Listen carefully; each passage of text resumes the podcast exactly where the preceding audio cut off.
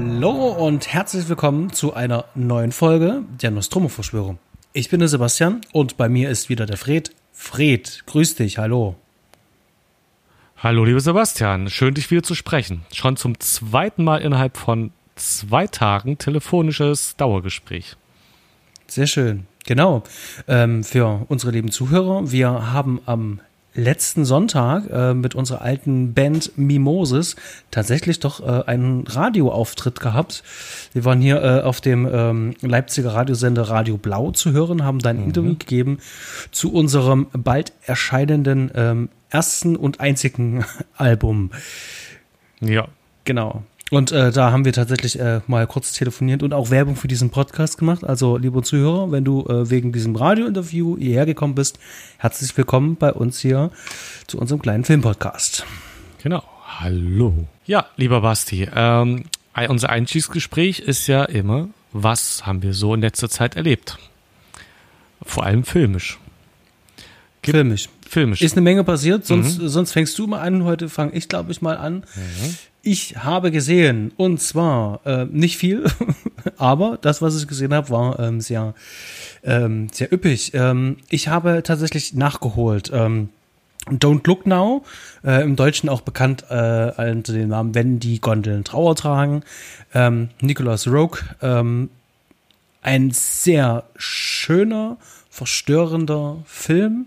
Also schön im Sinne von, wenn man verstörende Bilder und verstörende Setting mag, ähm, dann auf jeden Fall. Mhm.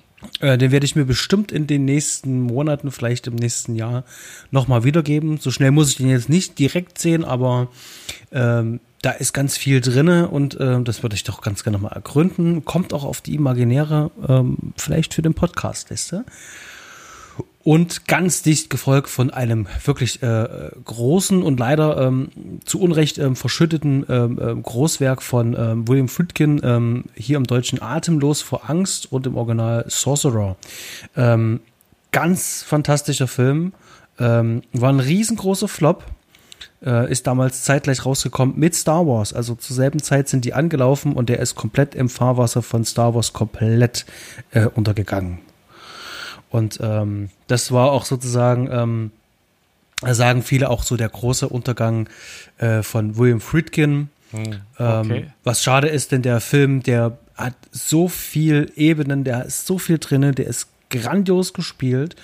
Und äh, selbst äh, ähm, ein junger äh, Steven Spielberg, der ja eigentlich schon aktiv war, hat hier mehrfach hingeschaut und äh, da auch äh, Dinge, äh, Kameraeinstellungen bis hin zu äh, einigen Szenen auch komplett für seinen Jurassic Park mitverwendet. Also ähm, das ist auf oh. jeden Fall ein ganz großes Werk, wo viele, viele andere Filmemacher auf jeden Fall ganz genau hingeschaut haben. Und äh, den kann ich tatsächlich äh, äh, auch äh, euch ans Herz legen. Den schreibe ich mir gleich mal auf. Kannst du noch mal genau den Titel sagen, bitte? Mhm, Sorcerer. In dem Fall äh, schreibt einfach atemlos vor Angst hier äh, Empfehlung und zwar der wird eventuell zum Ende des Jahres in einer guten Blu-ray ähm, hier in Deutschland veröffentlicht, weil aktuell gibt es eine ganz furchtbare DVD, die ich nicht empfehlen kann. Ich habe die englische Original Blu-ray, also dieses Master, was mhm. dann in Deutschland dann veröffentlicht werden soll. Das ist aber wirklich nur Englisch mit englischen Untertiteln. Stört mich jetzt nicht so. Mhm. Ähm, wenn du es nicht aushalten kannst, dann holst du dir die. Ansonsten okay. wartest du noch bis zum Ende des Jahres. Ja, ich schaue so und so Englisch und dann mit Untertiteln, wenn es mir zu äh, schwer wird. Aber auch englische Untertitel. Natürlich Blu-ray wäre interessant. Also ob ja. da vielleicht eine gute Bildrestaurierung war, sein könnte. Das ist ganz fantastisch. Also das Bild ist unglaublich toll. Also das haben sie wirklich richtig gut gemacht. Und ähm, ja, unbedingt Empfehlung. Cool. Ähm, ja, bei mir äh, einmal äh, habe ich eine kleine Indie-Perle mit äh, Elisha Wood. Fremd in der Welt heißt äh, das so auf Deutsch. Kennst du den? Nee, kenne ich tatsächlich ist nicht. Irgendwo, ich glaube, bei Prime gerade drin schon eine Weile. Ähm, Fremd in der Welt kann man vergleichen mit Swiss Army Man. So, also als groteske würde ich es grob sagen. Äh, Swiss Army Man fand ich ein bisschen schauenswerter. Aber da ich allgemein gern schräge Filme, zum Beispiel im skandinavischen Film, äh, wie beim skandinavischen Film mag, äh, und das auch gern, wenn es in den USA spielt, dann hat er mir doch irgendwie sehr zugesagt. Schön, schön schräg mit Elisha Wood und äh, dem Melanie Linsky heißt sie, die kennt man aus Two and a Half Men als Rose. Ähm, mhm. Ja, sehr sympathisch der Film und komische Charaktere, die äh, auf eine schöne abgefahrene, äh, durch eine schön abgefahrene Odyssee gehen. Und dann als zweiten was ähnliches, und äh, zwar mit Bill Murray. Kennst du ähm, den Film St. Vincent, mein himmlischer Nachbar? Äh, nein, den kenne ich nicht. Gerade auch irgendwo in der Flatrate drin. Ähm, macht wirklich Spaß mit äh, Bill Murray, ähm, der auf einen kleinen Jungen trifft und ja, einfach weiterschauen. Und Bill Murray in der Glanzrolle, wie man es ihm äh, als äh, alter Crump, Old Crumpy Man macht Spaß. Macht einfach Laune. Es sind beides kleine Filme, kein Riesen Hollywood, sondern Filme, die unterm Radar laufen. Was für Sonntagnachmittag. Gut, das Sehr war schön. meine Empfehlung. Cool, Dankeschön. Ähm, Habe ich mir notiert und äh, gebe mit auf die äh, unwahrscheinlich lange, lange, lange Liste. ja, ist bei mir ähnlich. Aber was wir ja beide noch gesehen haben, ist der Film, den wir heute besprechen, nämlich Wolf. Ähm, oder im Englischen Wolf, Wolf. Äh, mit dem schönen deutschen Untertitel Das Tier im Manne. Ähm, wahnsinnig toll gewählter Untertitel. Ähm, mhm. das ist ein Horrorfilm aus dem Jahr 1984 von Mike Nichols. Und äh, das ist noch eine ganz klassische äh, Columbia-Produktion. Ähm, und ähm, ja, hier sind ein paar ähm, viele ähm, bekannte Gesichter mit äh, dabei und vor allen Dingen hinter der Kamera. Ähm, wir hören Musik von Ennio Morricone mhm. und ähm, die Kamera hat der Visconti äh, Stammerer-Kameramann ähm, Giuseppe Rotuno äh, gemacht und Schnitt äh, Sam Osteen. Wer ist denn in der Besetzung mit dabei? Bevor du weiterredest, du hast 1984 gesagt, der Film ist von 1994. Entschuldige ähm, bitte, ich meinte auch tatsächlich ja, 94. Ja. ja. du hast recht. Muss ich natürlich richtig stellen, denn das äh, rückt den Film in ein anderes Licht. Und großartige Besetzung, Jack Nicholson, Michael Pfeiffer, James Spader, äh, Christopher Plummer und Richard Jenkins sind die Gesichter, die man auf, selbst wenn man die Namen nicht kennen sollte, die man sofort kennt. Und es sind auch alles vier Gesichter, fünf Gesichter, die fünf, äh, die ich genannt habe, die ich immer wieder gern sehe. Das sind Schauspieler, mhm. die äh, in die Riege gehören, wie auch Tom Hanks oder sowas. Die kommen auf, äh, die sieht man auf der Leinwand und man möchte einfach weiterschauen. Nur wegen der Leute einfach. Ganz genau. Ähm, Gehe ich da auf jeden Fall mit. Ähm, hier noch ähm, für die ähm, Super Nerds. Ähm, und zwar, der Film ist gedreht worden mit Panavision Kameras und Linsen. Ähm, das Ganze ist in einem Seitenverhältnis zu 1.85 äh, zu 1 auf 35 mm Film Spherical gedreht. Und der Film hat eine Lauflänge von 125 Minuten. Ähm, das ist ziemlich viel Lauflänge und äh, demnach gibt es wahrscheinlich auch einiges zu erzählen. Hm. Aber bevor es dazu kommt, um was geht's eigentlich in Wolf? Eine abgelegene Landstraße bei Vollmond. Der Verleger Will Randall, gespielt von Jack Nicholson, ist mit seinen Gedanken gerade ganz woanders, als plötzlich mitten auf der Straße ein Wolf steht. Zum Ausweichen ist es zu spät. Randall eilt dem angefahrenen Tier zu Hilfe und wird dabei gebissen. Schon bald bemerkt Randall, dass er sich verändert. Seine Sinne werden schärfer und er fühlt sich aktiver. Seine neu gewonnenen Fähigkeiten helfen ihm, sich besser gegen seinen Kollegen und Konkurrenten Stuart Swinton, James Spader, äh, von James Bader gespielt, durchzusetzen, steigern jedoch gleichzeitig sein Aggressionspotenzial. Randall hat immer wieder Albträume von der Jagd und ihn plagt der Gedanke, er könne ein Werwolf sein. Durch seinen beruflichen Erfolg wird Laura Orden, gespielt von Michael Pfeiffer, die Tochter des Unternehmers Raymond Orden, durch Christopher Plummer verkörpert, auf ihn aufmerksam. Die beiden kommen sich näher und Randall offenbart ihr sein dunkles Geheimnis sehr ausführlich, ähm, viel drinne, gibt viel vorweg, aber ähm, das passt eigentlich ganz gut. Ja. Na, von der Laufzeit hört jetzt äh, die Inhaltsangabe bei knapp der Hälfte auf, würde ich sagen, wa? Ja, fehlt noch ein bisschen was, aber das ist ja nicht so schlimm. Da kommen wir ja noch ein bisschen mit, wenn wir jetzt über den Film reden, gleich mit rein. Mhm. Ähm, vorab, gibt es denn eine Vorgeschichte bei dir mit dem Film?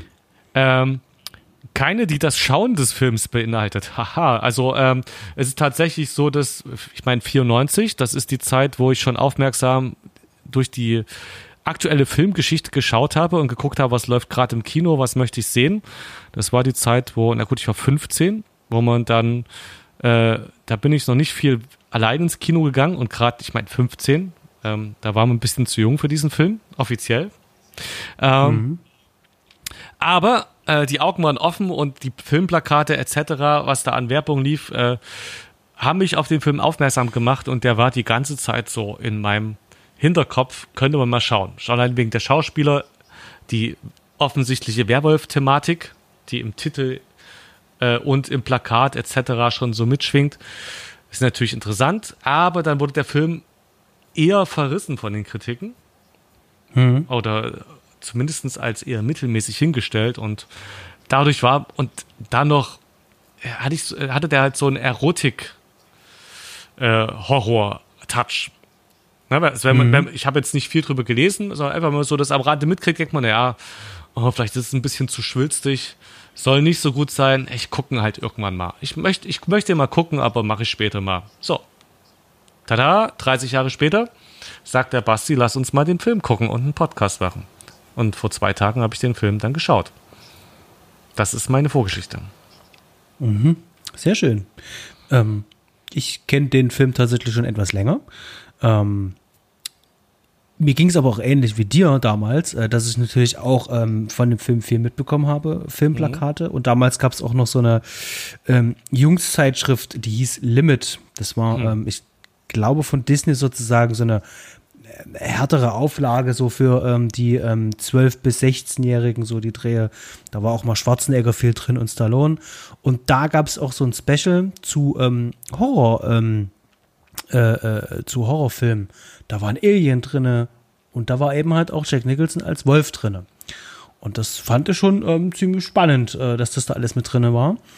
Und da bin ich das erste Mal aufmerksam geworden und habe ihn dann sehr wahrscheinlich, ähm, ich glaube, das war im RTL-Fernsehen, äh, im Abendprogramm gesehen. Genau. Der wurde ein bisschen gekürzt, mhm. sodass man den 2015 ausstrahlen konnte. Ja. Der Film ist ja jetzt nicht so blutrünstig. Nee, ist er nicht. Nö. Und äh, der ist ja auch ab 16 freigegeben. Ich glaube, den kann man relativ easy, wenn man ein paar Szenen rausschneidet, ähm, auf 12 runterkürzen. Ja. Ähm, genau. Und hatte ich den sehr häufig gesehen, auch damals im Fernsehen. Ähm, ist also sozusagen ein Film, der mich immer wieder äh, begleitet hat. Mhm. Hab den auch selber auch nie äh, mir wirklich gekauft, irgendwie auf DVD damals. Ähm, und jetzt bei der Recherche, wo ich jetzt den Film jetzt nochmal gesehen habe, auch festgestellt, es gibt tatsächlich nur ähm, die eine DVD-Auflage von äh, ich glaube 15 Jahren oder irgend sowas mhm. und äh, der Film ist nicht mal neu rausgebracht worden. Ja. Was sehr schade ist, denn ähm, der ist ja dann doch recht stimmungsvoll, komme vielleicht dann aber ein Fazit drauf, aber ähm, ist eigentlich schade drum. Das wäre jetzt hier mal ein Aufruf an alle, die ähm, vielleicht bei irgendwelchen Labels arbeiten. Leute, der Film, der braucht ähm, mal da, wieder. Äh, da kann man noch mal drüber schauen, ja. Da kann man noch mal drüber ja. schauen und ein schönes Master machen. Genau, wir haben den beide gesehen ähm, bei Amazon Prime. Ja, genau. Und äh, Qualität ähm, ist ich, es, es, es, also es sah aus wie hochskaliertes der ist, der äh, ist, SD. Der ist nicht bei Prime drin, ich musste den leihen. Also ich musste den auch leihen, also äh, bei ja, Amazon halt. Ja gut, ja, ich habe ihn bei iTunes geliehen, äh, aber Schnuppe, also die Leihversion und die war ein bisschen christlich. Ja, also es sah aus wie hochskaliertes ähm, ähm, SD auf genau. ähm, HD. Ähm, das hat man schon gesehen. Genau. Okidok. Ähm, dann lass uns doch einfach mal in den Film einsteigen. Hm. Und ähm, ich, ich, ich setze dem Ganzen jetzt mal was voran und wollen wir uns jetzt vielleicht auch ein bisschen so die, äh, die nächsten Minuten so ein bisschen langhangeln können.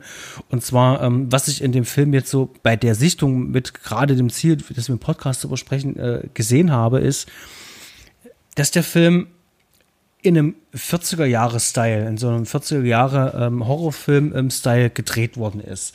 Das ist mir wirklich ganz bewusst geworden und ähm, in einem Vorgespräch hast du auch gesagt, ähm, dass du es äh, gerade in der Anfangsszene ja auch siehst. Na, äh, und, da ähm, ging es darum, dass es äh, um dass es im Studio gedreht ist. Das ist das, was ich gesehen habe. Den äh, 40-Jahre-Stil, das ist jetzt im Nachhinein, als du es gesagt hast, dann ja, stimme ich zu. Ähm, Aber für den 40er-Jahres-Stil ist ja, also für den 40er-Jahres-Stil ist gut, für das Kino ähm, vor der, vor dem New Hollywood eigentlich, ne, vor den Ende der 60ern ist ja bezeichnend, dass hauptsächlich im Studio gedreht wurde mit künstlichem Licht, weil es äh, mit natürlichem Licht äh, kaum möglich war, außer in der Sonne Hollywood, äh, der kalifornischen Wüste. Ähm, und das sieht man den Film an und äh, dass da viel im Studio gemacht wurde, auch an Naturaufnahmen. Und mich hatte gleich am Anfang die, äh, äh, als äh, Jack Nicholson da ähm, sich mit dem Wolf, den er angefahren hat, abgibt, mhm. äh, verschneite Szene im Wald, eine Straße und die wirkte wie eine gut gemachte Studioszene. Das ist also gut gemacht, nicht gut genug, dass man denkt, das ist jetzt äh, in, äh, die sind real draußen, aber immerhin so gut gemacht, dass man nicht, auch nicht sagt, ja, ja, das ist im Studio. Also ich habe das nicht sofort gesagt und ich habe gezweifelt.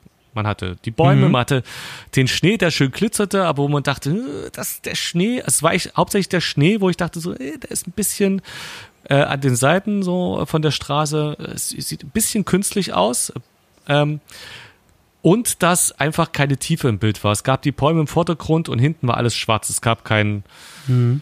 was, wie halt eine schwarz gemachte Studiowand einfach, äh, ähm, als wenn das zu schnell einfach aufhört, das Bild. Äh, wenn die draußen mhm. gedreht hätten, wären irgendwie zumindest noch mal eine, mehr, eine Schattierung mehr gewesen.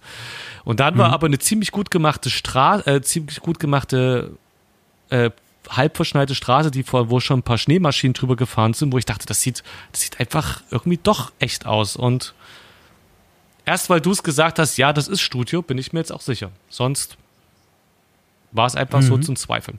Ja, also viel im Studio gedreht, hast du gesagt, bei dem Film. Alles, was äh, genau. an, an, auch an Außenahmen, Aufnahmen ist. Ähm, also alles oder viel im Studio gedreht? Ähm, viel, äh, da kommen wir dann noch dazu. Ähm, also gerade wenn, wenn, wenn du diese, äh, diese äh, Skyline immer siehst von, von New York zum mhm. Beispiel, das ist so ganz klassisch so ähm, Second Unit Material, was dazwischen geschnitten ja, ist. Ansonsten ist der Film wirklich zu äh, weit über 90 Prozent im Studio gedreht und ähm, du hast natürlich recht, was äh, dieser Anfangsszene natürlich auch noch ähm, ähm, äh, also wo man ran erkennen kann in dieser Anfangsszene, dass das im Studio auch gedreht ist, sieht man auch, wie die Szene an sich auch aufgelöst ist. Mhm. Du siehst ja dieses Auto nie wirklich richtig fahren, sondern du siehst immer nur Detailshots. Und ähm, was sich durch den ganzen Film zieht, ist zum Beispiel, wenn ein Auto fährt und du drehst das im Studio mit Rückprojektion, mhm. allem drum und dran, kannst du das immer irgendwie wahrnehmen. Und da gibt es einen sehr schönen Trick. Äh, Trick zum Beispiel, ähm, Gläser sind ja verspiegelt beim Auto. Mhm. Und äh, da siehst du ja sozusagen, ähm, wenn du die Kamera richtig positionierst, siehst du ja auch ähm, Laternen und, und, und, und, und Bäume und sowas, siehst du ja immer vorbeifahren sozusagen auf der Spiegelung ähm, von deiner Frontscheibe. Mhm. Und das zieht dich diesen ganzen Film halt. Du hast sozusagen immer wie so eine Art Muster, was äh, an der Frontscheibe von Auto, weil der Film spielt ja auch viel ja. im Auto. Und äh, da siehst du sozusagen immer Muster, die an dieser Frontscheibe vorbeifliegen. Du hast natürlich dadurch noch mehr äh, das Gefühl, dass du ähm, äh, denkst, dass das echt ist. Mhm. Und das verleiht dem Ganzen natürlich auch noch ein bisschen Tiefe. Weil ähm, das Bild ist ja eigentlich da. Die Kamera steht fest, aber es bewegt sich trotzdem was im Bild. Ja. Und das ist ein ziemlich äh, einfacher, äh, ich sage nicht vorsichtig, ich sage vorsichtig wirklich billig, äh, mhm. aber effektiver äh, ähm, Trick, äh, um dir zu suggerieren, alles klar, die, dieses Auto ist wirklich in Bewegung. Und ich wage zu bezweifeln, dass bis auf ein paar wenige Szenen ähm, wirklich sich Autos da dann auch bewegt haben. Also gerade wenn da Leute in dem Auto drinnen sitzen und die sprechen. Ja, das, mhm. das, das ist so typisch. Das ist schon fast wieder, also ja, das ist auch wie im 40er-Jahres-Stil. Die haben es genauso gemacht. Das sieht man gleich. Mhm. Äh, beziehungsweise hätte ich gesagt 80er, 70er ähm, TV-Serien-Stil. Ähm, das, also die gleichen Tricks, wo man sofort mhm. sieht, da, da fährt keiner im Auto. Und jetzt stelle ich mal äh, eine gewagte These auf. Und zwar zwei Jahre vorher hat äh, der gute äh, Francis Ford Coppola Dracula gedreht. Und oh. er hat gesagt, ich möchte diesen Dracula mit den technischen Möglichkeiten, die es 19 oder bis 1925 oder 29 ähm, äh, ge gegeben hat, drehen. Das heißt also, alle moderne Technik, ähm, die es heute gibt, will ich dafür gar nicht nutzen, sondern nur Sachen, die damals auch hätten funktionieren können. Inklusive Belichtung, Make-up und allem drum und dran. Und ich denke, dass Mike Nichols, der ja den Film äh, bei dem Film Regie geführt hat, mhm. dass der hier gesagt hat, hm, das klingt gar nicht mal so schlecht, was der da gemacht hat, das machen wir auch. Mhm. Ich will den in so einem klassischen 40er Jahre ähm, Hollywood Horrorfilm-Style drehen, also wie die Werwolf-Filme damals auch gedreht worden sind. Ja, und da. Und das halt einfach nur auf die Neuzeit halt adaptieren. Genau, und da Dracula gut gelaufen ist, äh, ist der wahrscheinlich auch bei den Geldgebern mit der These ganz gut angekommen. Ist das gleiche Studio. Oh, na, sowas. Genau, und ähm, das wird sich wie ein roter Faden hier auch durchziehen und da sagen sich die mhm. Studios, na klar, das ist schön, das ist alles überschaubar, das sind einfache Sets, welche Sets können wir noch alle verwenden? Wir haben wenig Außenaufnahmen ähm, und somit haben die Produzenten dann natürlich auch ein bisschen mehr ähm, äh, Entscheidungen, Möglichkeiten. Also das ist, ähm, in meiner Welt klingt zumindest plausibel. Ob das jetzt so ist? Okay, was mich jetzt interessiert, ich weiß nicht, ob du es am Anfang gesagt hattest, ähm, war der Film denn in Flop? Oder war der in Erfolg? Du, das kann ich dir ehrlich gesagt nicht sagen. Das ähm, warte mal, IMDb kurz, äh, da ist doch irgendwo äh, das Budget waren 70 Millionen Dollar. Mhm. Eröffnungswochenende 17 Millionen, äh, zusammen in der USA nur 65 Millionen eingespielt und weltweit 130. Ja. Ich würde sagen, das äh, wird wahrscheinlich eher als Flop gezählt haben, wa? Für, äh, ja, also die zählen ja wahrscheinlich äh, nur die USA dann halt, ähm, also in den USA Flop, weltweit aber gesehen natürlich nicht. Ja. Genau. also ich denke, der wird sich gerade so gehalten haben, nehme ich mal stark an. Ja, insgesamt wahrscheinlich äh, weltweit ist natürlich die Frage, was dann an Rechten überhaupt an das Studio zurückgeht. Aber ähm, also ich habe mal gehört, dass für die äh, Hollywood hauptsächlich die USA-Ergebnisse zählen. Und, ja, und dann genau. ist ja noch das Problem mit dem Werbebudget. Ich weiß jetzt ja nicht, ob das Werbebudget in den 70 Millionen drin ist. Das ist tatsächlich nicht mit drin. Deswegen sage ich halt auch mit dem ähm, weltweiten Einnahmen. Ja. Und hier zählt ja nur Kino. Da ist keine Videoauswertung ja. mit dabei. Und die spielt ja dann auch nochmal gewichtig noch mit rein. Äh, we weißt du das, ob das für die äh, Studios noch eine Entscheidungsgrundlage dann später ist? Äh, oder ob, also, ob die, die Kinoauswertung als den Kinoerfolg dafür zählen, wenn es darum geht, einem Regisseur, einem Drehbuchautor, einem, einer Idee oder was auch immer ähm, zuzustimmen. Also zu sagen jetzt, oh, der Mike Nichols, der hat ja mit dem Wolf, hat ja weltweit und mit DVDs so und so viel eingebracht. Oder sagen die, ne, DVDs sind uns egal, im Kino es hat sich nicht wirklich gelohnt, der Mike Nichols ist scheiße. Dem machen wir nicht, mit dem mhm. machen wir nicht nur einen Film. Weißt du das? Ja, das ist ja vor allem weniger eigentlich ja dem Regisseur ja zuzuschreiben. Das Ding ist halt, ähm, wenn das Marketing, äh, also die, die Kampagne sozusagen mhm. schon von Anfang verkackt hat, äh, schönes Beispiel, ja. The Village, ja, mhm. äh, äh von, von Shia Malan. Mhm. Ähm, der wurde ja auch wirklich als Horrorfilm angekündigt und der ist weit weg davon entfernt, ein Horrorfilm zu sein. Ähm, und deswegen ist der dann auch so gefloppt, weil dann viele Leute einfach enttäuscht waren. Und ähm, mhm. das ist ja aber das ist ja eine Entscheidung von Produzenten, eine ja. Entscheidung von Verleihern. Also das geht ja Hand in Hand. Also da haben viele andere äh, Leute, gerade Geldgeber, äh, äh, da einen Einfluss halt drauf. Und am Ende ist es wahrscheinlich wie beim Fußball, der Trainer hat dann halt einfach äh, Schuld und kriegt dann halt vor einen Latz. Das würde ich auch sagen, ne? dass da einfach heißt, der ist Kassengift, so wie bei William Friedkin, was du gesagt hast, oder ich kenne es noch von, ganz berühmtes Beispiel ist ja Michael Cimino, der 20th Century ja, Fox in, Ro genau, in Ruin getrieben hat mit Heaven's Gate. Äh, mm, das war aber nicht 20th Century äh, Fox, das war... Was war das? Es müsste nee, United Artists gewesen ja, sein. Ja, ja, oh, noch viel schlimmer, weil es ja, United Artists ist ja nur wirklich eine legendäre Filmschmiede als von Chaplin gegründet damals. Äh, als ja, Vereinigte Künstlerstudios, was natürlich ein ganz neues Leben in Hollywood eingehaucht hat, 1920 oder wann das war.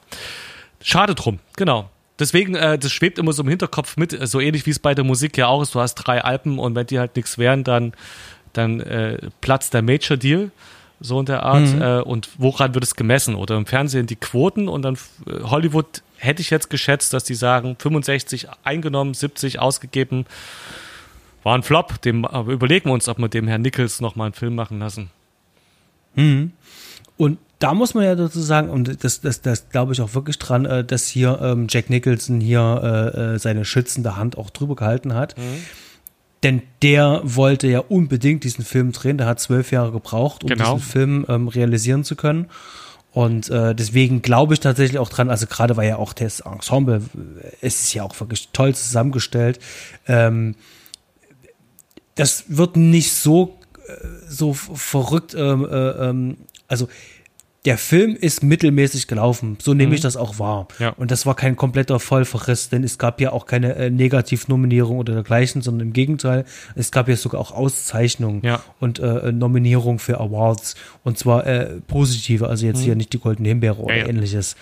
Ähm, von daher gehe ich jetzt einfach mal davon aus, der ist so mittelmäßig durchgestartet, aber war eben halt nicht der große Wahnsinnserfolg. Ähm, wenn ich mir jetzt äh, die Vita von Mike Nichols zum Beispiel anschaue, der hat ja danach noch was gemacht. Der hat ja, ja dann noch The Birdcage gemacht genau. oder mit aller Macht. Ja, also da ist ja tatsächlich ja, ja noch irgendwas gelaufen. Dass er jetzt an seine großen, äh, äh, äh, großen äh, Filme aus der Vergangenheit ranknüpfen kann, wie, wie zum Beispiel Wer hat Angst vor Virginia Woolf oder die Reifeprüfung. Die Reifeprüfung, genau. Genau, ganz genau. Oder äh, halt auch äh, Film, den ich sehr mag, ist zum Beispiel auch Die Waffen der Frau. Ähm, ja. Ähm, das, das ja sicherlich nicht mehr, aber das hat jetzt mit dem Film nichts zu tun, denn ähm, stilistisch ähm, hält er sich zumindest an das, was ich denke, was es ist, äh, möchte gerne äh, ähm, ein, ein Oldschool ähm, Studiofilm sein, ein Studio-Horrorfilm sein. Mhm. Da hält er sich eben halt auch dran. Und ähm, alle Einzelakteure machen ja hier auch wirklich eine gute Arbeit. Ja, wollen wir das gleich, wollen wir gleich damit loslegen und einfach mal loben äh, die Schauspieler als das, was man ja zuerst sieht im Film. Nicholson, James Spader, ähm, also vor allem die beiden und Christopher, Pl also ja, Plummer. die, die vier Männer, die vier Männer, Plummer und auch Jenkins, der relativ spät dann als Detektiv auftaucht, ist einfach, das macht er gut. Es gab zwar ein paar Stellen bei Nicholson, wo ich dachte, na ja, aber es waren viele Sachen, die ich unglaublich gut fand, die richtig Spaß gemacht haben, ihm zuzuschauen bei der Wandlung am An Anfang dieser schüchterne äh, Verleger-Typ, wo ich erst dachte, hä, was jetzt es wirkt jetzt, es wirkte halt irgendwie ein bisschen komisch, mhm. ähm, weil man Nicholson auch so nicht unbedingt kennt, wenn dann eher verpeilt wie in About Schmidt, aber nicht so unterpräsent irgendwie und in sich zusammen, also irgendwie komisch. Und dann, mhm. wie der dann zum Wolf wird und so nach und nach dann so ein fieses Grinsen kriegt, so ein schlaues und so einen verschmitzten Blick und man ihm das wirklich abnimmt und bis auf die Sprünge, die sein Stuntman dahin legte, die ich ein bisschen, ja, wo ja, ich mir dachte, ich mir aufgeschrieben. Genau, also die Action-Szenen, ähm, wo die wolfsartige Sprünge machen, die eindeutig an der Leine gemacht werden, wie in Kung-Fu-Film, sind ein bisschen zu übertrieben und da hätte ich gesagt, zehn Jahre später hätte dem Film CGI ganz gut getan. äh, oder, oder, eine, oder eine bessere, eine bessere Stunt-Koordination, bessere Stunt-Dreh. Ähm, das, mhm. das sieht schon, das reißt ein bisschen raus, sieht witzig aus. Aber das, was in der Visage von äh, Nicholson da abläuft, macht unglaublich Spaß, äh, die Wandlung zu sehen. Genauso, ich bin großer Fan von, das heißt, großer Fan ist übertrieben. Ich sehe James Spader gern, wenn ich ihn sehe. Mhm. Äh, nach den letzten Sachen, die man kennt, also äh, Blacklist zum Beispiel, die TV-Serie, habe ich so eine Staffel geguckt mit Glatze und ein bisschen aufgedunsener. Ist das auch mal wieder geil gewesen, den äh, 25, 30 Jahre Junge zu sehen? Äh, mit, seinem, mhm. mit seinem beneidenswerten, vollen Haar äh, in der 90er Jahre Riesenfrisur.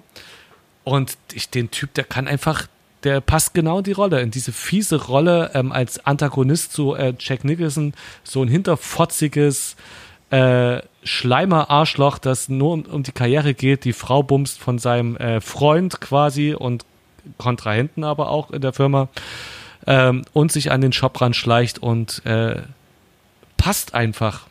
Sieht man gern. Michael Plummer, dem brauchst du bloß eine Kamera draufhalten. Da, Christa, Entschuldigung, Christopher Plummer, Kamera draufhalten, glaube ich, und der wirkt immer. Der hat so eine Wahnsinnspräsenz, gerade in seinem hohen Alter. Und ja, äh, ja, und Jenkins passt auch super so als Cop, als vertrottelter Cop.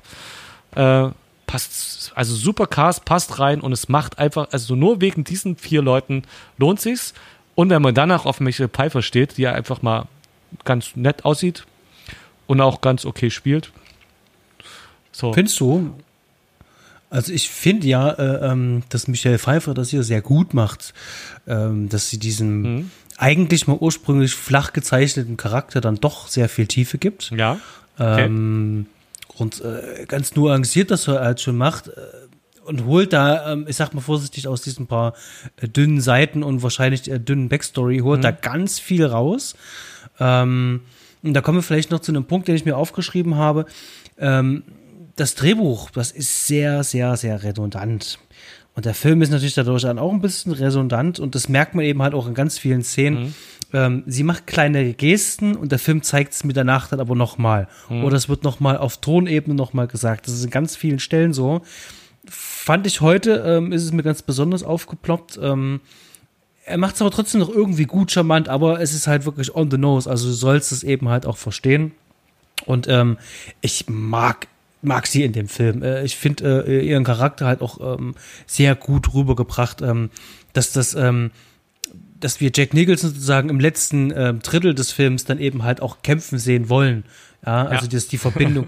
ähm, Finde ich gut. Und dann sollte man auch bitte nicht vergessen, wir machen das ja immer ganz häufig, dass wir ganz gerne hier auch einige Frauen ähm, äh, unter den Tisch und den Teppich kehren. Mhm. Und das will ich nicht, weil ähm, auch ähm, äh, Kate Nelligan, äh, die hier die äh, Ehefrau oder noch Ehefrau von Jack Nicholson hier als ja. Will Randall spielt, ähm, macht ihre Sache auch sehr gut. Die macht das gut. Man, mhm. Kommt, äh, dem Film wenn, hat die nur ganz wenig äh, Screentime äh, insgesamt. Deswegen habe ich die runterfallen lassen. Mm, und wenn man äh, den Film, wie ich jetzt schon ein paar Mal gesehen hat, ich habe den jetzt aber wirklich mit Abstand gesehen, ich glaube, ich habe das letzte Mal vor drei Jahren oder so gesehen, ähm, okay. und du weißt ja, was passiert, habe ich jetzt einfach mal drauf geachtet, wie ihre äh, äh, Rolle sozusagen in bestimmten Situationen ähm, ähm, ähm ist und gespielt ist. Denn die hat ja schon eine Zeit lang eine Affäre mit ähm, ähm mhm. Stewart, also mit James Spader. Ja. Und am Anfang gibt es so eine Szene, äh, wo die in diesem Anwesen sind von ähm, Raymond Alden, von Christopher Plummer gespielt. Und da sitzen die alle beim Essen da. Und ähm, das ist schön, äh, also wirklich sehr schön, klassisch auch aufgebaut. Sie sitzt genau zwischen Jack Nicholson und James Bader, sitzt genau in der Mitte. Mhm.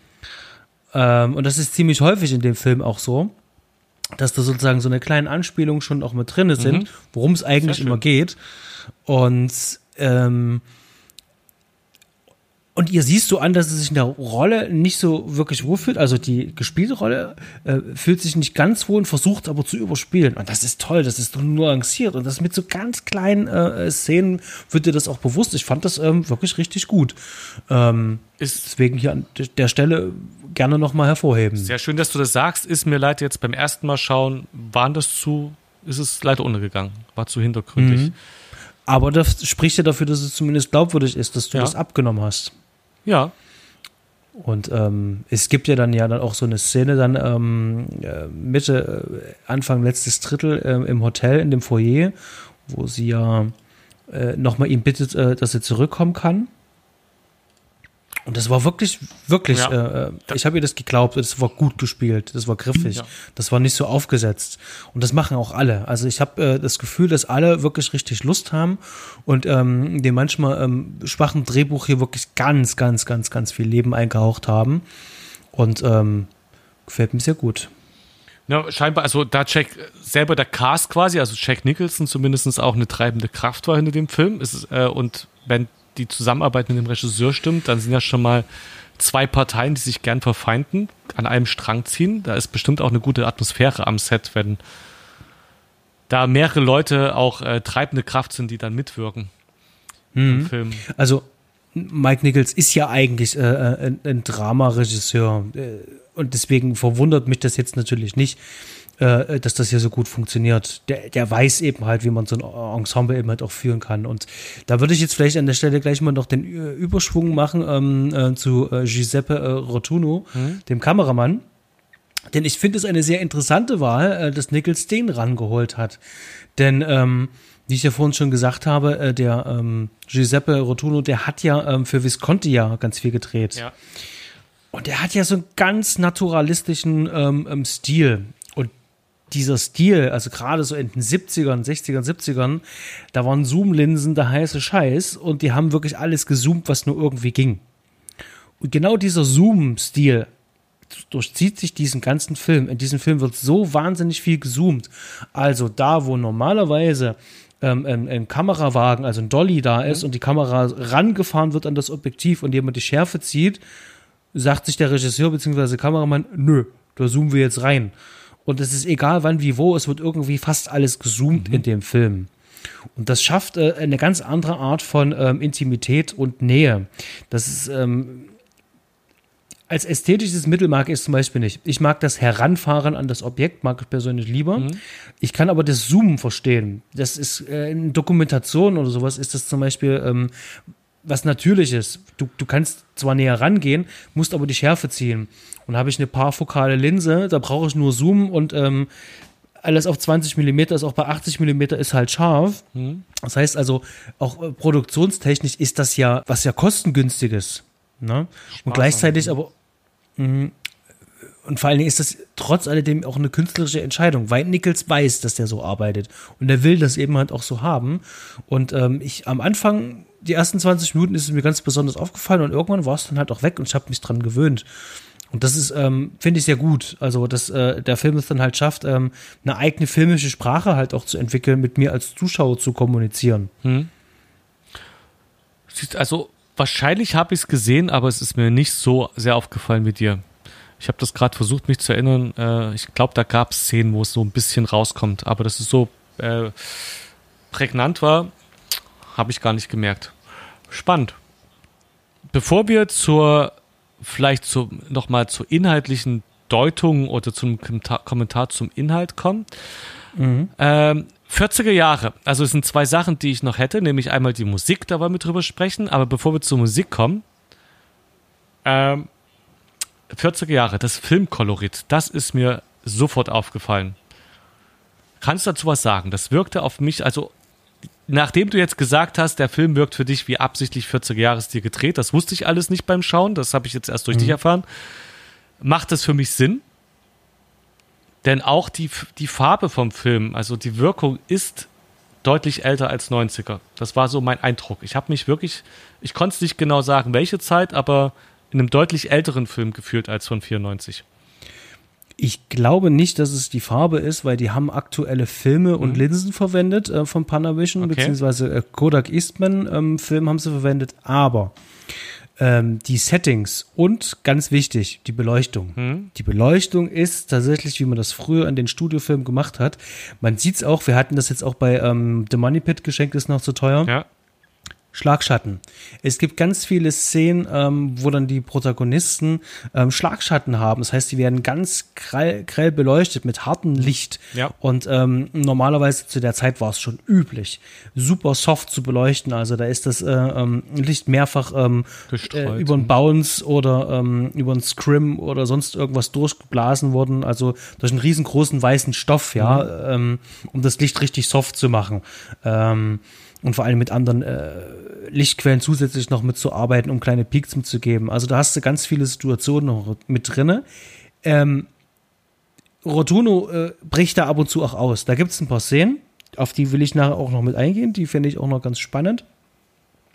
Ähm, aber ja, also ich denke, es ist gerade ähm, diese klassische Studiobeleuchtung, die das halt auch ausmacht, weil bei dem Film Korn und dem Bild, dadurch, dass das äh, ein alter SD-Scan ist, der hochskaliert worden ist, will ich das nicht, ähm, kann ich das schlecht beurteilen. Mhm. Also das sieht für mich ähm, ähm okay aus, also modern aus. Ähm. Okay, also ich hatte ein bisschen das, ein altbackenes Gefühl bei dem Film. Ähm, von Anfang mhm. an. Ähm, und ich hätte jetzt gedacht, was ist das, die Filmfarbe anders oder sowas? Äh, die wirkte so ein bisschen, teilweise Sepia ist falsch, das ist der falsche Eindruck, aber so staubig, ich weiß es, kann es nicht anders sagen, braunlastig, staubig teilweise bei, bei den Szenen im Büro, der, aber da ist auch viel Holz vorhanden ab und die haben auch alle Anzüge an, also so als könnte es auch aus den 40er Jahren sein. Ja. Vielleicht ist es genau einfach das Set, wie du sagst, und die Ausleuchtung, dass, es, äh, dass man sich da reinversetzt fühlt. Das macht es natürlich mal interessant. Mhm. Okay, dann, wie gesagt, die Musik. Bei der Musik, du hast ja gesagt, äh, noch bevor wir hier auf Aufnahme gedrückt haben, oder beziehungsweise ich habe erst gesagt, hier, Basti, äh, es ist, war Ennio Morricone, habe ich gelesen, dann den ganzen Film habe ich nicht dran gedacht und war mit dem Film gut beschäftigt und erst am Schluss kam eine kitschige Melodie und ich dachte, hä, ist jetzt aber ein bisschen kitschig. Oh, das soll Morricone sein? Hm, könnte passen, aber wie war eigentlich die, äh, die Musik im Film? Und dann sagst du, nee, die F Musik war schon ziemlich präsent und hat richtig gut zum Film gepasst, viele Sachen extrem verstärkt und ich habe es wieder mal nicht gemerkt.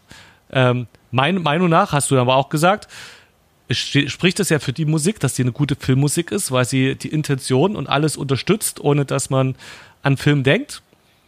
Ähm, für mich ist Morricone, habe ich dann auch gesagt, ich verbinde den, also für mich ist Morricone 60er Jahre Western. Das ist für mich Sergio Leone. Äh, da kenne ich ihn her und alles andere von Morricone läuft bei mir unter ferne Liefen einfach, also weil ich den so als Kind schon kennengelernt habe. Und für mich ist mhm. da wie äh, äh, quasi Morricone verbunden mit einer Art von Film, wo Melodien und bestimmte Instrumentierungen wirklich in, zum Film gehören und herausstechen, wo man das Gefühl hat, die singen im Film fast. Ne? Also wenn da die durch die Prärie reiten und dann diese äh, einprägsamen Melodien kommen, dann merkt man, hier spielt jetzt Musik eine Rolle. Ja, ganz spannend. Bei dem Film jetzt, bei Wolf, habe ich keinen Morricone rausgehört. Er hat sich keiner aufgedrängt. Ich habe auch nicht drauf geachtet. Ich wurde auch nicht mit der Nase drauf gestoßen. Nur am Schluss dann, wie gesagt, kam irgendwie mal mit kitschige Melodien.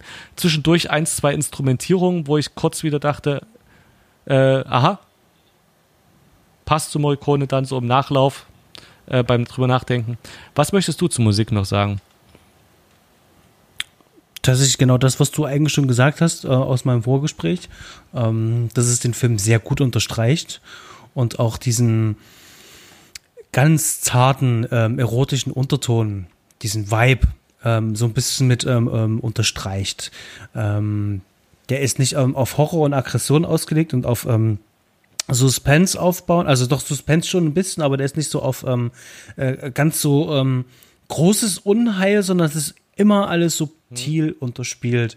Und es gibt so die kleinen Themen, also es gibt ja dieses Vollmond-Thema, ähm, dann hast du auch ähm, so ein Thema für die beiden, also Jack Nicholson und Michael Pfeiffer. Mhm. Und immer ganz, ganz, ganz, ganz zart nuanciert.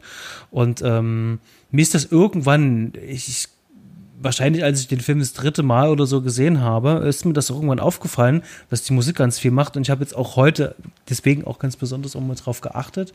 Und ich erkenne schon so ein paar ähm, ähm, Stilelemente ähm, von, von Morricone raus, die er mhm. auch in anderen Filmen auch ähnlich eingesetzt hat. Also das ist ein schöner, äh, bunter Mix.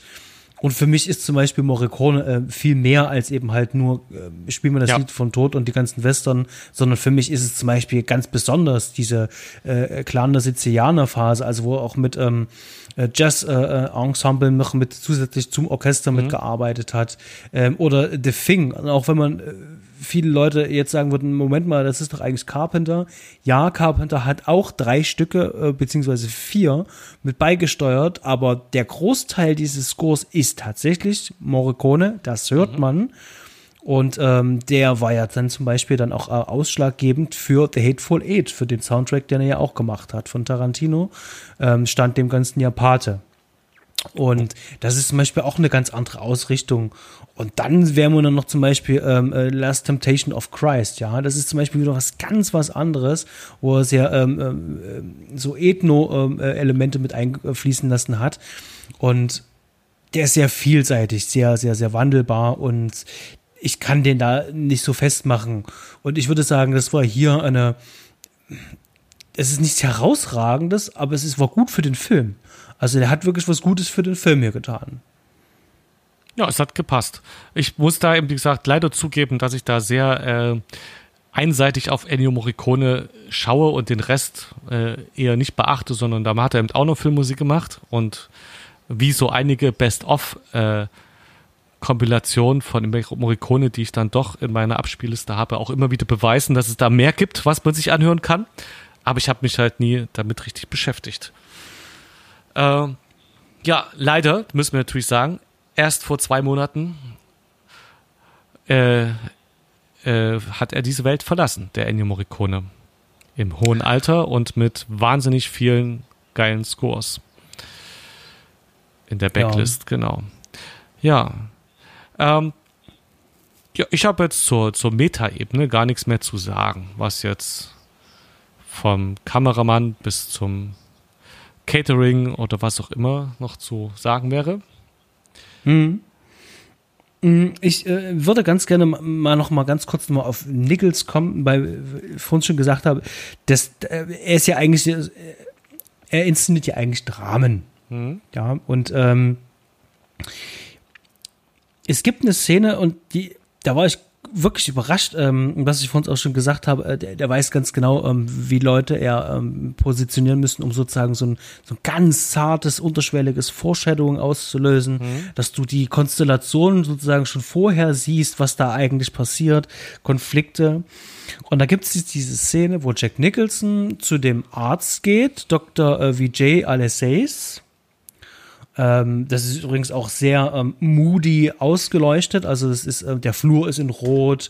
Dann hat man ähm, da so schöne viele alte Lampen und äh, der, der Doktor an sich selber ist ja auch sehr hutzelig. Mhm. Und ähm, wenn der die Türe aufmacht, also es ist ein Schnitt aus einer anderen Szene, dann macht er die Tür auf und steht dann halt sozusagen ähm, in diesem Vorraum und im Hintergrund bellt die ganze Zeit ein Hund. Mhm.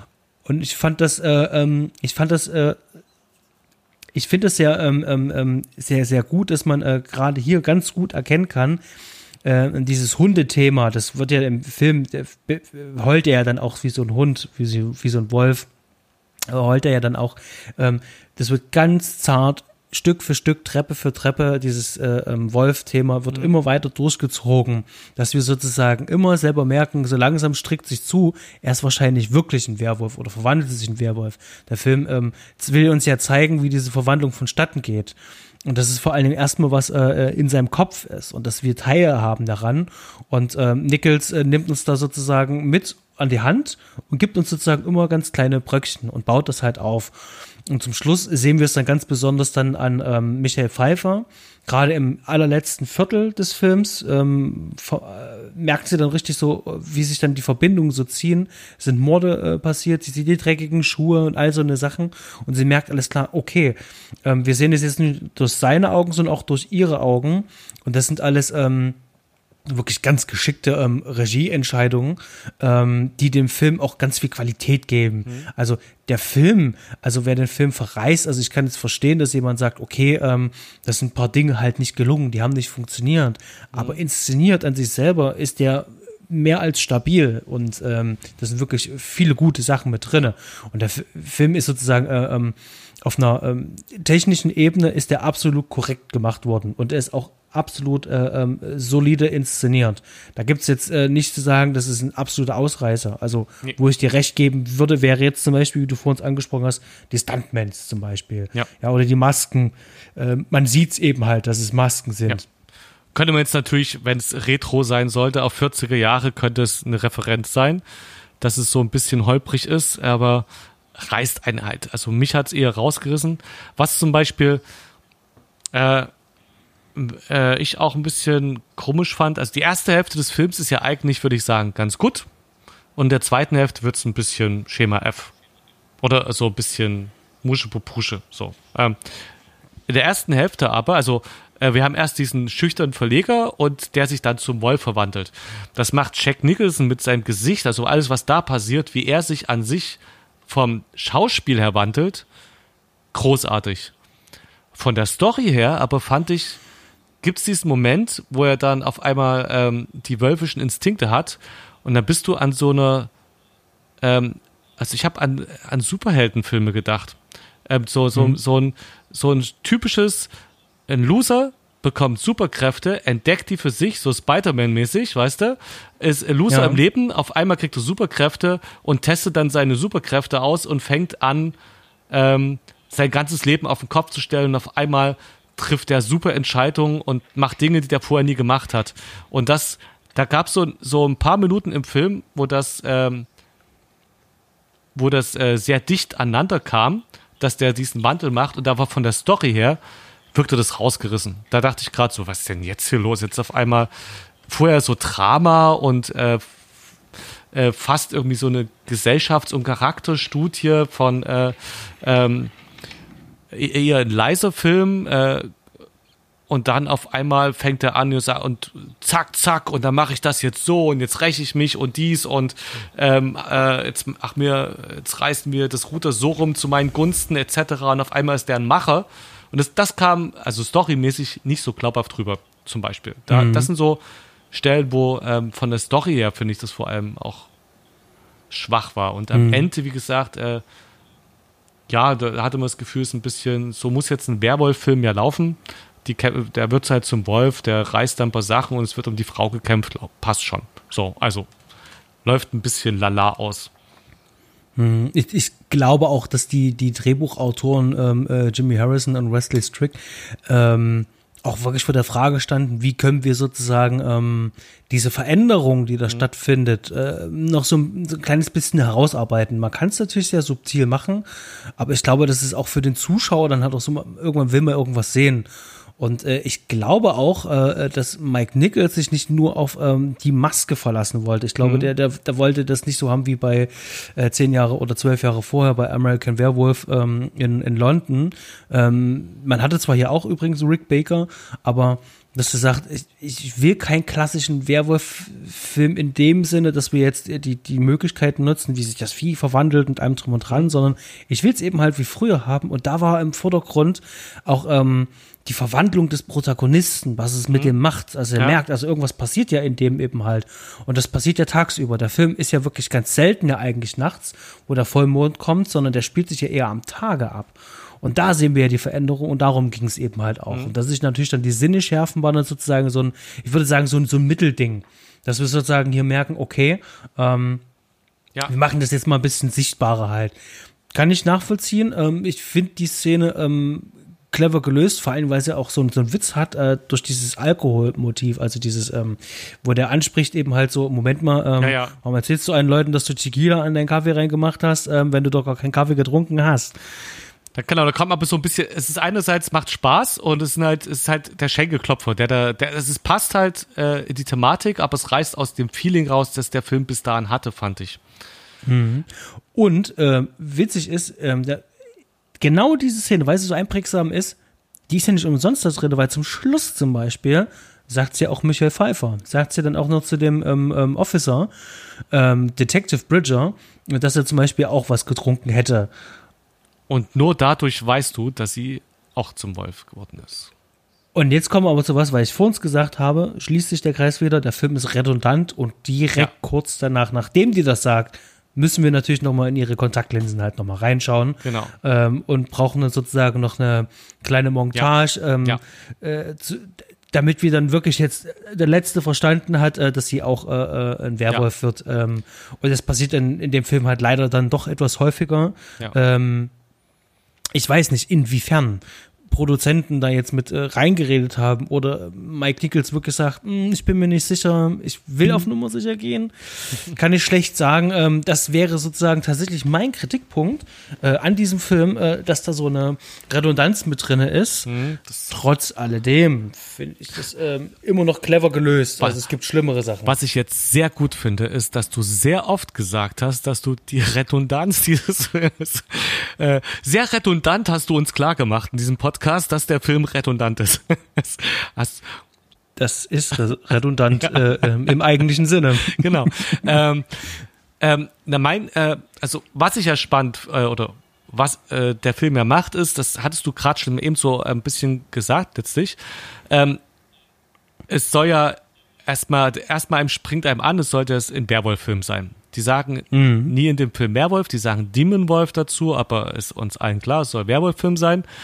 Ähm, und diese, diese Verwandlung und dass die am Tag stattfinden, Protagonisten, ähm, hm. was der Film eigentlich möchte, meiner Meinung nach, ist, dass der ein Psychogramm äh, eines Mannes zeigt und, da, und eine, ähm, ein Abgesang oder eine Behandlung von den äh, Intrigen in der Firma sein soll. In einer großen äh, äh, Firma, die da äh, große Geschäfte tätigt und wo ähm, sich alle gegeneinander ausspielen. Und eigentlich ist dieses Werwolf-Thema nur die Verpackung.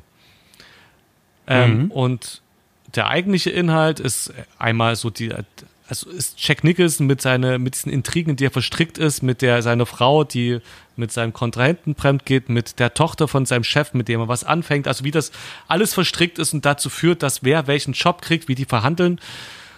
Und gleichzeitig finde ich, dass das aber eben nicht so gut gelungen ist. Also dass ähm, da, dass der mhm. Film da zu viel unterschiedliche Sachen wollte und ähm, ja. dann äh, diese Sachen eben mit ein bisschen Horror, mit ein bisschen Erotik, mit ein bisschen Humor, mit ein bisschen äh, Stereotypen äh, ähm, vermischt hat und kein einheitliches Bild gibt, dass ich sage, ja, das tut er, was er möchte. Hm. Ähm, ja. Gehe ich abs absolut mit. Gehe ich absolut mit, ja. Ja. Und damit äh, haben wir eigentlich schon ein Fazit, habe ich mein Fazit so ein bisschen gesagt, bevor ich Fazit gesagt habe. Denn mehr habe ich, außer äh, ein, ein witziger Trivia habe ich nicht zu sagen. Michael Pfeiffer war in den 80er Jahren schon mal in einem Film, den ich sehr mag, verstrickt, wo es auch um die Verwandlung von Menschen zu Tieren geht. Der Tag des Falken. Großartiger Film. Ich Den wollten wir doch irgendwann demnächst besprechen, oder? Aber Kann doch, das nicht sein? Da hat, ja, das hätte ich nichts dagegen. Was ich eigentlich noch mit anbringen wollte, ich habe aber keinen äh, äh, Punkt gefunden, wo es mit einbringen kann, deswegen sage ich es jetzt noch. Ähm, Mach mal. Ähm, ich habe äh, beim Sehen selber, ich wusste es nicht, ich habe es jetzt aber nochmal nachgelesen, äh, wenn die in diesem Gebäude sind äh, von diesem Verlag, und der da so dasteht auf dieser Brüstung und diese ganzen Fahrstühle dort fahren ja, und ja. so, das sieht auch sehr toll aus. Ja, sehr schöne Szene. Ich dachte mir so, und da ging bei mir vor meinem inneren Auge gegangen so ab, alles klar, äh, dort wurde gedreht, Blade Runner wurde dort gedreht und da wurde, ähm, ich hatte es vor uns noch, ähm, hm. äh, also das sind wirklich eine ganze Liste an Filmen ist so an, an mir vorbei äh, gefahren und habe jetzt nachgeschaut, ja, das Bradbury Building ist das, ähm, wo da gedreht worden ist. Und ähm, da wurde auch Chinatown wurde zum Beispiel auch Geil. gut gedreht. Oder weil wir es vor uns zum Beispiel hatten, auch ähm, ähm, ähm Little Weapon Teil 4 wurde da was noch mitgedreht. Ähm, genau, äh, CSI New York. Also da war eine ganze Menge mit dabei, aber ich kannte zum Beispiel aus Chinatown und aus Blade Runner. Mhm. Und ähm, ja, genau. Das wollte ich irgendwie nochmal unterbringen, fand ich eigentlich ganz gut. South Broadway steht das in Los Angeles. Genau. Ja. Ähm, oh ja, ich Du hast ja dein, dein, dein, dein Fazit ja mehr oder weniger ja genau. schon so. Ähm, schon vorweggenommen. Schon vorweggenommen. Ähm, würdest du den Film empfehlen? Ja, aber nicht als musst du unbedingt gesehen haben, sonst hast du nicht gelebt. Es ist die, die B-Liste von Filmen, die man sich angucken sollte, nicht die A-Liste. Okay, zwei Klassengesellschaft bei dir? Ja, definitiv. Das, das hatten, das hatten mhm. auch letztens mal, äh, da hast du gefragt, auf welche Filme bei mir auf die A-Liste gehören. Da gehören Filme wie zum Beispiel Spielen das Lied vom Tod drauf. Das sind die, wo ich sage, schaut das. Keine Ahnung, Matrix, Star Wars, die ganz großen Filme, Der Weiße Hai, ähm, Der Pate, das sind so die A-Liste, wo ich sage, das sind einfach Filme, wenn du was mit deinem Leben anfangen möchtest und Filme schauen möchtest, schau die an. Und da ist Wolf nicht drauf. Mhm aber er ist auch nicht auf der, ja, wenn du zu viel Zeit in deinem Leben hast, dann kannst du den vielleicht auch gucken, Liste drauf, sondern nö, wenn du die A-Liste, so, äh, wenn von der A-Liste gerade nichts verfügbar ist, dann guck dir doch Wolf an. Okay, sehr schön. Also ich kann den Film auch empfehlen. Ähm, wer Lust auf ähm, einen oldschooligen ähm, 90er-Jahre-Film hat, ähm, Bock hat auf ähm, wirklich sehr gut aufgelegten Jack Nicholson mhm. und ähm, James Spader, Michael Pfeiffer, Christopher Plummer, Richard Jenkins hat, ähm, der wird hier gut bedient. Ähm, wie wir es jetzt schon rausgearbeitet haben, hier passiert nichts wahnsinnig Großes, Weltbewegendes. Das Make-up ist tatsächlich ähm, ähm, äh, vergessenswert. Also das äh, tut nichts Wichtiges oh, für diesen. Tri Trivia zum Make-up. Ähm, äh, Jack Nicholson ist gegen den sogenannten Spirit Gum allergisch. Das ist, äh, ich weiß nicht, was es genau ist. Also Gummi halt, das ist das, was die brauchen, damit die die Haare ankleben können auf die Haut. Deswegen musste der äh, Maskenbildner ähm, auf irgendeine Alternative ausweichen, mit der sich alles schwerer das hat machen lassen und was nicht mehr so schön aussieht. Der hat es dem Jack Nicholson aber nicht geglaubt und hat irgendwann, als der James Spader machen sollte, hat er die Flaschen vertauscht oder so ähnlich und hat dummerweise Jack Nicholson so eine Flasche Spirit Gum ins Gesicht gehauen. Und am nächsten Tag kam der gute Herr Nicholson mit einem stark angeschwollenen Gesicht zur Maske und sagte, äh, äh, das passiert nicht nochmal. Also könnte es sein, dass es tatsächlich an der Allergie von Herrn Nicholson lag, dass sein, sein Wolfsgesicht ein bisschen haarig auch aussah. Das von, naja, auch das von James Bader ist ähm, ja. super Mist. Ja. Ähm, ich wollte nur den Trivia-Fact loswerden. Okay, super. Ähm, auf jeden Fall, ähm, also wegen in der Maske guckt man sich den Film nicht an. Nee. Ähm, sondern tatsächlich einfach nur die Stimmung von dem Film ist wirklich sehr schön und sehr gut äh, auf den Punkt gebracht. Und ähm, ich würde sagen, er ist eher kurzweilig, ist er ja gar nicht mit zwei Stunden, aber mhm. er fühlt sich trotzdem irgendwie kurzweilig an. Mhm. Kann man mal machen, kann man gesehen haben. Ähm, schöner Genrebeitrag und ähm, ganz dicht inszeniert. Ähm, von mir aus eine Empfehlung. Gut. Sehr schön. Ja, er, hätte ein bisschen kürzer sein können. Da hast du, ich, ich fand, äh, also er ist stimmungsvoll, hat Spaß gemacht. Ich habe den äh, sehr spät abends geguckt und ich bin wirklich äh, so in den letzten 15 Minuten dann einmal kurz weggenickt und musste nochmal zurückspulen. Also es war schon, der geht wie äh, knapp über zwei Stunden. Ne? Ich denke so hm. auf einen, auf so 100 Minuten runterkürzt wäre vielleicht besser gewesen. Und die Redundanz rausreduziert. ja. Okay, super. Fred, das war ein schönes Gespräch. Jo. Dann sehen wir uns bald wieder mit vielleicht der Tag des Falken. Genau, Lady Hawk. Ja, so ein schöner Film. Mhm. Dann, liebe Zuhörer, kommt gut in den Tag, gut in die Nacht, ähm, empfehlt uns weiter, gebt uns äh, Bewertung äh, bei iTunes. Ähm, Habt ihr Wünsche? Dann einfach anschreiben über die ähm, üblichen Kanäle.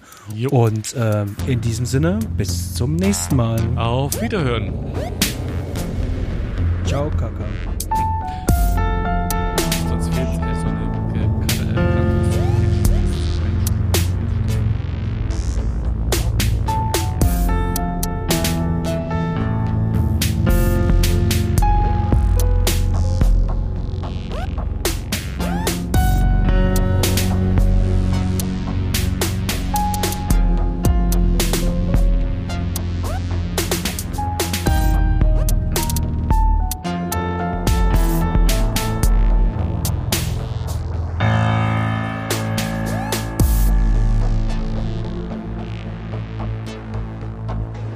Could make a case that the world has already ended, that art is dead.